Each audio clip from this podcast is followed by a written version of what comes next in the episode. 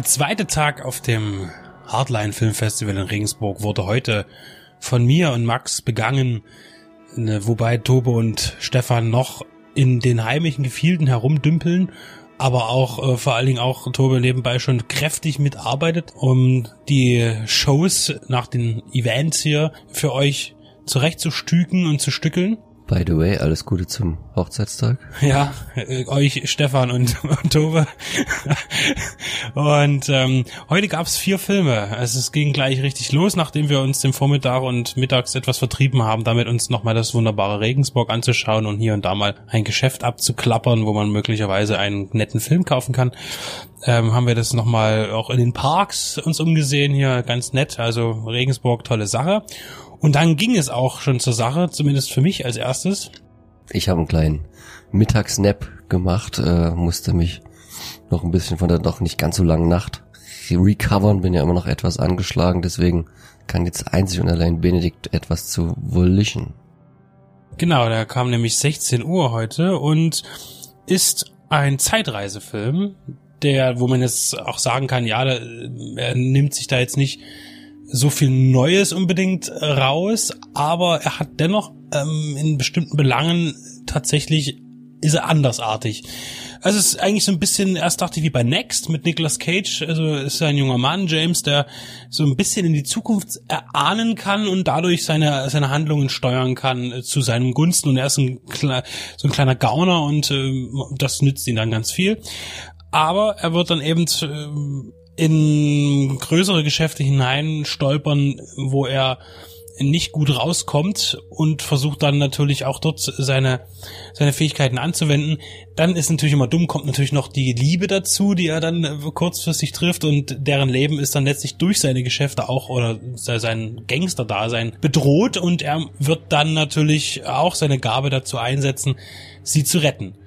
Und diese Gabe wird aber noch erweitert, denn es gibt da noch ähm, diese Zeitreisegeschichte, entwickelt sich dann erst noch später. Und dazu will ich jetzt gar nicht so viel sagen, weil es tatsächlich auch hin und her springt und kompliziert ist. Interessant ist, wie er durch die Zeit reist. Das ist nämlich keine Zeitmaschine, sondern ein anderes Ding, also eine Injektion. Das ist ganz spannend und äh, genauso ist der Film auch durchweg und die Gebrüder Smith also Ryan und Tony Dean, das sind Südafrikaner, die haben hier tatsächlich ein sehr, sehr äh, durchstrukturiertes, spannendes Brett hingelegt. Ähm, das technisch, da muss ich wieder abziehen, also der Film ist gut gemacht, aber ha, ganz, ganz, ganz wenig, aber ganz schlechtes CGI. Da tun sie sich ganz, ganz weit zurückwerfen, finde ich. Äh, dennoch ist der Film auf jeden Fall sehenswert, weil er wirklich bei der Stange hält. Also komplett und mit 92 Minuten eine tolle Länge. Und äh, ich fand den klasse. Waren auch einige, die sagten, oh, nicht so toll, aber ja, es ist nicht nichts nichts wirklich Neues, aber das, was bekannt ist, tut er noch mit ein paar neuen Sachen kombinieren und kommt dabei gut raus.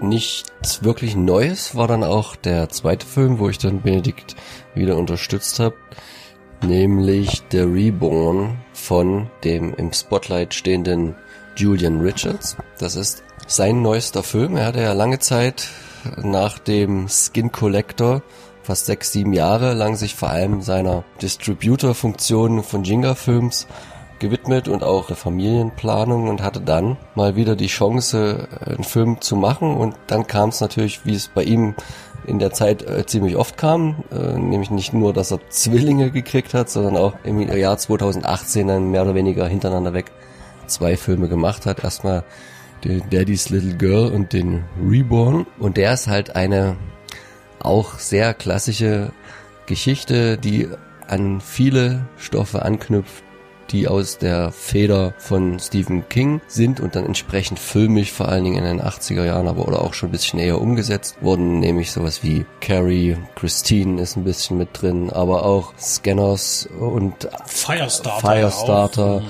also es ist so ein bisschen, hat er auch selbst gesagt, er war ja natürlich wieder anwesend, eine Hommage an diese Art von Filmen. Worum geht's? Es gibt hier ein Mädchen, was äh, eigentlich eine Totgeburt ist und dann in einer seltenen kalifornischen Blitz- und Donnernacht durch Energieentladungen. Sie lag zu nah an der Steckdose. Dieses Blitzes zum Leben wieder erwacht wird.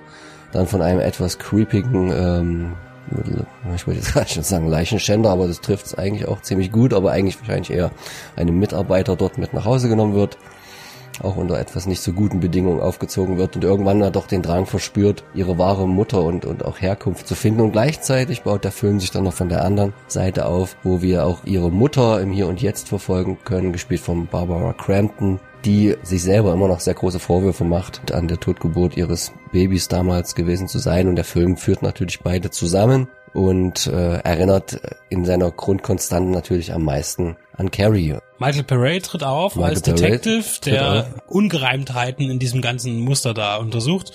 Also ist es vielleicht sogar mit der prominentest besetzte Film in seiner Masse, wenn wir mal von Hellen Hand gestern ausgehen, äh, absehen beim Festival, weil das sind tatsächlich dann auch Namen und Gesichter, die man zuordnen kann. Auch hier natürlich bedingt durch verschiedenste Faktoren. Die Special Effects sind halt wirklich ziemlich mies. Äh, der Film an sich bietet aber tatsächlich äh, interessante Ansätze. Also erstmal ist er durchaus, ja, in, in der Kürze, in der er gedreht wurde, sehr professionell umgesetzt worden. 18 Tage. Und sowas in der Richtung. Ja.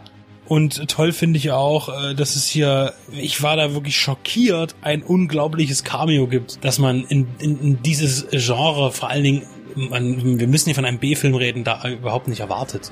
Äh, und dieser, dieser, dieser Gag, es ist ein Running Gag, diese Person wird immer wieder erwähnt und aufgebaut und dann taucht sie am Ende tatsächlich auf und das hat mich, ja, das hat mich dann, dann am Ende auch fasziniert. Das ist ein gutes Beispiel, ein Film, wo wenn man den nur sieht, könnte man sagen, ah, oh, das war jetzt eher so ein bisschen Mittel und vieles schon gesehen und vieles schlecht umgesetzt. Wenn man dann aber hört, wie die Produktionsumstände gewesen sind, dass der mit seinem 300.000 Dollar Budget in Amerika heutzutage unter den Ultra-Low-Budget-Filmen zählt. Und auch in L.A. gedreht wurde. Und auch in L.A. gedreht wurde, relativiert sich das alles relativ gut. Da fehlt da einfach viel Zeit, um, was weiß ich, also das war jetzt auch nicht so, wir haben gestern den ICU gesehen, also da, der wird auch nicht viel mehr Zeit gehabt haben.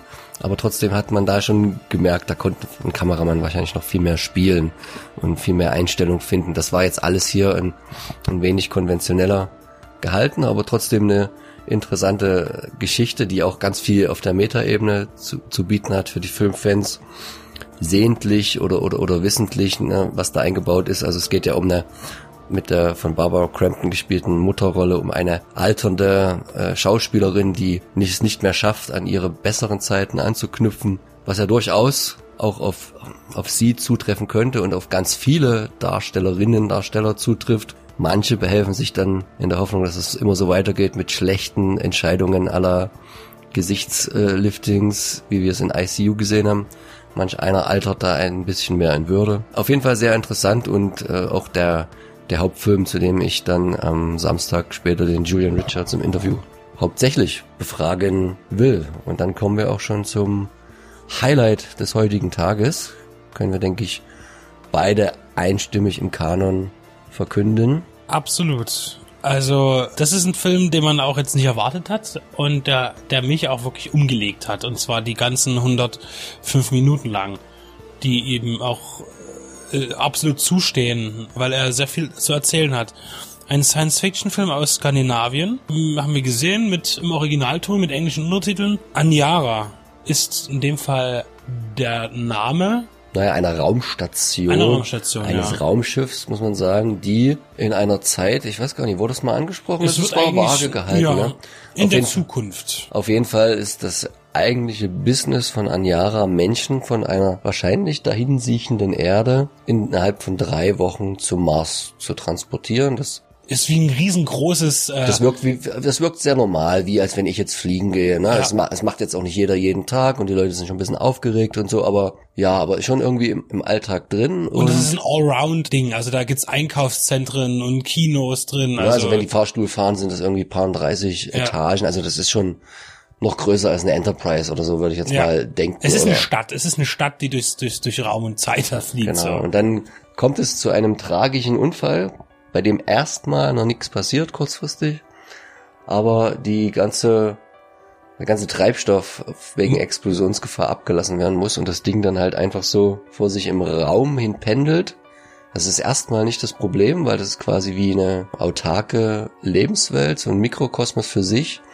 So alles, was so... Es gibt Essen und Wasseraufbereitung. Ja, genau, und, und aber es ist natürlich dann eine sehr trostlose Zukunftsaussicht. Und mit dieser spielt der Film und zeigt das anhand von ein paar Charakteren, wie sich das so situativ über eine ganze große Zeitspanne entwickelt. Denn am Anfang, um die Leute ein bisschen ruhig zu halten, sagt man noch, sagt der Captain, ja, in zwei Jahren werden wir durch die Umlaufbahnen wieder genau an der Stelle sein, wo wir waren und wo man uns dann auch wieder helfen kann und wo wir zurück zur Erde oder dann eben Richtung Mars können. Aber das ist eine Finte, um die Leute ruhig zu halten und das kommt dann langsam durch, denn eigentlich weiß da keiner so genau, wie lange es gehen wird und es wird lange gehen. Was der Film halt unglaublich gut rüberbringt, ist wie, wie, wie, wie das Leben ist in so einer, in so einer Blechbüchse, in so einem künstlichen Raum. Da gibt's halt nur Menschen, als einzig biologisches quasi. Du hast natürlich keine Tiere, keine Pflanzen. Das einzige um die Leute so ein bisschen, und das ist halt auch so das, die Leute ein bisschen äh, auch, auch ruhig zu halten, ruhig zu stellen, die, die, die, die Gedanken quasi zu reinigen gibt es so eine künstliche Intelligenz, so ein Raum, der irgendwie so, ich sag mal, die, so ein Holodeck dachte ich am Anfang, der aber es ist mehr, aber der, der wächt quasi die Gedanken und nimmt aber auch gleichzeitig mit, mit auf und, und, und reinigt und beruhigt die Leute und es erinnert ein bisschen an Sunshine, die Entspannungsbox so in der Richtung, bloß dass die hier viel mehr kann. Und äh, es geht ja auch darum, eine Betreuerin für diese für diesen Raum, das ist ja nur eine, und die wird natürlich im Laufe der Zeit überrannt von Menschen, die sich sehnen nach etwas irdischem, etwas irgendwie etwas erleben zu können, denn die Menschen können ihre in ihren Gedanken verharren. Und irgendwann gibt's aber auch da Probleme, denn der Apparat funktioniert irgendwann nicht mehr so gut. Und irgendwann müssen die Menschen eben alle mit sich selbst klarkommen. Und das ist interessant, er macht halt ein paar Zeitsprünge, dass natürlich auch die Zeit vergeht und bestimmte sch schlimme Ereignisse eben auch vorübergehen, auch in dieser Situation. Und das macht er sehr gut. Und er macht das auf eine unheimlich, der Film ist unheimlich deprimierend. Der ist, der ist von vorne bis hinten einfach nur deprimierend, aber auf eine Weise, die einen wirklich Band und äh, am Ende sitzt man wirklich da und denkt, boah, Wahnsinn. Also das, ähm, der, der, man geht da mit keinem guten Gefühl aus dem Film raus, aber man hat wirklich einen sehr guten Film gesehen. Was meiner Meinung nach auch ähm, gut abwechslungsreich dazu beiträgt, ist, er ist gut gespielt und man merkt irgendwo, dass es ein skandinavischer Film ist, in dem Sinne, dass es kein geglätteter Hollywood-Film ist. Das sind halt alles normale Menschen, irgendwie keine super gespickten Starlets. Die werden, die werden älter, die leiden, die machen was mit, die sind alles irgendwie, alles irgendwie natürlich, ohne dass es jetzt billig aussieht. Und zum Thema Natürlichkeit, was ich ja immer mal sage, ist zum Beispiel auch hier das Thema, die Damen haben eben irgendwann nicht mehr die Möglichkeit, hauptsächlich die Damen, äh, sich zum Beispiel in intimen Stellen zu rasieren. Und das ist eben auch nebenbei thematisiert. Das heißt, diese Menschen werden, sie verwahrlosen nicht, sondern sie tun natürlich anhand äh, des, des niedrigeren Standards, den sie haben, natürlich auch diese Luxuskörperpflege müssen sie einstellen. Und das wird nicht besprochen, sondern das sieht man einfach. Und das ist das, was dem Ganzen auch wieder einen realistischen Schub gibt. In dieser sehr dystopischen äh, Geschichte die wirklich zu Herzen geht. Also das ist, ähm, habe ich, also der, der Film ist auch wirklich kein Horrorfilm. Also er, es ist ein absolutes Horrorszenario, der Film. Aber er, er arbeitet nicht mit Horrorelementen in dem Sinne. Und deshalb ist er hier auch ein bisschen abgekapselt auf diesem Festival. Aber er ist auf jeden Fall hart. Benedikt hatte ja so tief ergriffen, dass er sogar über die nicht ganz so für skandinavische Verhältnisse perfekten Special Effects äh, hinwegsehen konnte, obwohl das wahrscheinlich aufgrund des Budgets fast schon wieder Jammern auf hohem ja. Niveau wäre von skandinavischen Produktionen weiß man, wenn sie eben gut gepusht werden mit, ich nehme mal The Wave als Beispiel, den Katastrophenfilm und Unthinkable, die beide äh, circa fünf Millionen jeweils gekostet haben und dafür mit Special Effects auch ausgestattet sind, wo ein amerikanischer Film weit über 100 Millionen Dollar kosten würde. Und oh. der Film war vermutlich ein bisschen günstiger. Es gab vorher noch eine kleine Videobotschaft, weil hier in dem Fall waren auch die, die Filmemacher nicht anwesend. Was man auch mal sagen sollte, weil das auch im Genre immer ja noch so ist und auch auf dem Festival sich wieder spiegelt, dass es äh, irgendwo noch eine Männerwelt. Und hier ist aber tatsächlich mal ein äh, Duo an von Regisseuren und aber auch eine Regisseurin dabei. Jetzt äh, mein skandinavisch-schwedisch Pella Kagemann, Kagemann und Hugo Lilja. Die haben noch eine kleine Einleitung reingesprochen. Also die auch sehr unterhaltsam war. Auch sehr unterhaltsam. Im, im Gegensatz dem Film. Wirklich auch so im Flug aufgenommen, so gefühlt äh, und ohne, ohne Schnitt. Also es war sehr gut gemacht. Auf jeden Fall bisher das, das Highlight des Festivals kann Absolut. man, denke ich, un, unwiederbringlich so festhalten hier. Und nun kommen wir zum absoluten Umschwenker des Abends. Also wir hatten ja gestern schon den Bruch, äh, den, Wechsel des Looks und ein bisschen des Themas, aber heute ist es noch krasser. Denn nach diesem sehr schweren Ereignis, das wir gesehen haben, empfehlenswerten schweren Ereignissen, kam Ghost Killers vs. Bloody Mary, der brasilianische Splatter mit Fun. Also ähm, ich hatte ja schon in der Vorankündigung so gesagt, es ist schwer zu sagen, aber jetzt mit dem Trailer kann man sagen, ein sanfter Braindead möglicherweise. Vom Humorstatus äh, haut das auf jeden Fall hin, da, da nehmen die sich nix, also äh, auch Braindead ist ja sehr slapstick-mäßig aufgebaut und auch hier geht es wirklich nur um Albernheiten ohne Ende. Ich glaube, es inhaltlich, tu es nur mal ganz kurz, weil ich hatte es ja in der Einleitung äh, vorher gesagt, Nenn nochmal den Titel, dann hast du es ja quasi schon zusammengefasst. ja, äh, es ist halt wirklich, es sind ähm, äh, ein paar YouTuber, die relativ erfolglos sind, damit irgendwie Pseudo- oder ja Pseudo-Geister-Geschichten aufzudecken als Ghostbusters. Ghoulbusters. Ja, aber äh, richtig, sind damit nicht so gut unterwegs und äh, ja, bekommen dann einen Auftrag in einer Schule ein, eine Urban Legend zu bekämpfen oder aufzuklären oder mehr oder weniger die Schüler davon abzulenken. Denn in Brasilien gibt es ja dieses Toilettenmädchen, das auftaucht, wenn man eben dreimal die Klospülung betätigt, dreimal an die Tür klopft oder und dann dreimal ihren Namen sagt und dann erscheint es und dann im Spiegel und dann ist man halt tot. Und äh, dieses Phänomen ist dann tatsächlich Realität und die drei beziehungsweise vier Ghoulbusters müssen dann eben gegen dieses Wesen ankämpfen und es wird sehr blutig. Es gibt viel Splatter, der teilweise sehr comichaft umgesetzt ist, auf jeden Fall. Und dann aber wiederum merkwürdigerweise, aus welchen Gründen auch immer, dann so schnell äh, geschwenkt und geschnitten ist, also in der ungekürzten Fassung, dass man eigentlich auch gar nicht so viel sieht. Es kommt halt drauf an, auf die Szene. Und er lebt natürlich hauptsächlich von seinem schrägen Humor, der am Anfang noch wahnsinnig gut funktioniert, aber sich irgendwann auch ausspielt. Und der ist nämlich auch nicht ganz so kurz, der geht ja auch 103 Minuten. Und das ist bei so einem Film schon eine ordentliche Länge.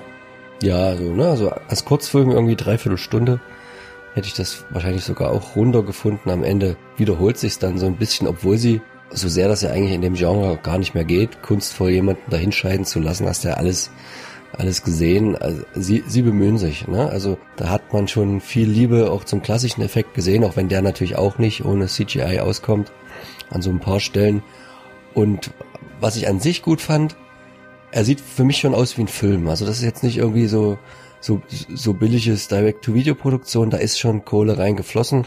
Wir hatten auch schon festgestellt, dass da wer war's Warner mit im Spiel war, zumindest für den wahrscheinlich lateinamerikanischen Markt. Also da da hat man viel viel reingelegt, ähm, aber die Zielgruppe ist natürlich eine ganz bestimmte. Ich gucke so einen Film immer noch lieber als sowas, als so ein bierernstes Gemetzel, weil der unterhält dann ganz gut und, und verschwindet aber auch schnell wieder aus dem Kopf, ohne dass er da negative Spuren hinterlässt. Ist es aber jetzt auch nix, was großartig nachhält in einem positiven Sinne. Gutes, gutes äh, Splatter, Mittelmaß. Aber das Publikum hat es, denke ich, im Großen und Ganzen doch ganz gut honoriert. Man hat da sehr positive Reaktionen unterschiedlichsten Art gehabt. Es wurde gelacht auch, ja, und das ist sicher auch nicht ganz so einfach äh, bei einem Film, der eben in Portugiesisch, den man sieht, also im brasilianischen Portugiesisch, da gibt's ja auch noch ein paar Unterschiede. Das konnte vermutlich sowieso keiner im Publikum oder die, die wenigsten mit englischen Untertiteln, die schnell gerannt sind, weil auch die, die Darsteller sehr schnell sprechen, aber allein anhand äh, der Ausdrucksweise, wie sie gesprochen haben, also die Betonung und so hat, war es auf diese Weise, auch ohne immer zu verstehen, was es ist, auch tatsächlich witzig. Ja, also ähm, heute eine sehr bunte, sehr, sehr bunte internationale Mischung und auch thematisch sehr vielseitig gewesen. Also ich denke, der Anjara wird jetzt schwer zu toppen sein, auch wenn das Thema jetzt nicht mehr auftaucht beim Festival. Aber da muss jetzt viel her. Also wir tun ja auch intern, wird er bewertet äh, in den Kinosälen. Es gibt ja den Publikumspreis äh, für den besten Film. Da werden Stimmzettel ausgeteilt und der hat heute von mir auf jeden Fall das erste Mal die Höchstwertung bekommen von irgendeinem Film, die da gelaufen sind. Ich meine, wir haben jetzt immerhin schon sechs, beziehungsweise einer von uns fünf gesehen. Morgen dann der erste Kurzfilmblock. Dann der erste überhaupt deutsche Langfilmbeitrag beim Hardline mit der letzte Mieter. Danach die mit uns Beteiligte in Person von hoffentlich dann Stefan Podiumsdiskussion mal wieder, aber immer noch wichtig zum deutschen Genrefilm. Danach freue ich mich auf den Itzy Bitsy, was Spinniges und danach wieder eher was ganz anderes. Da wird es dann wieder etwas düsterer vom Ansatz The Last Horror Movie, auch von Julian Richards, bevor es dann zur ersten Aftershow-Party mit Helgor und Mortal Kermit, wie jedes Jahr, geht in der angeschlossenen Kneipe. Also wieder ein reichliches Programm. Es geht auch äh, eine Stunde eher los, 15 Uhr. Mal gucken, ob wir dann schon bereit und wieder fit sind. Aber wir gehen davon aus und ihr dann hoffentlich auch. Und wir freuen uns erstmal auf die Komplettierung unseres Teams morgen. Also fahrt vorsichtig. Aber kommt an. Also, bis morgen.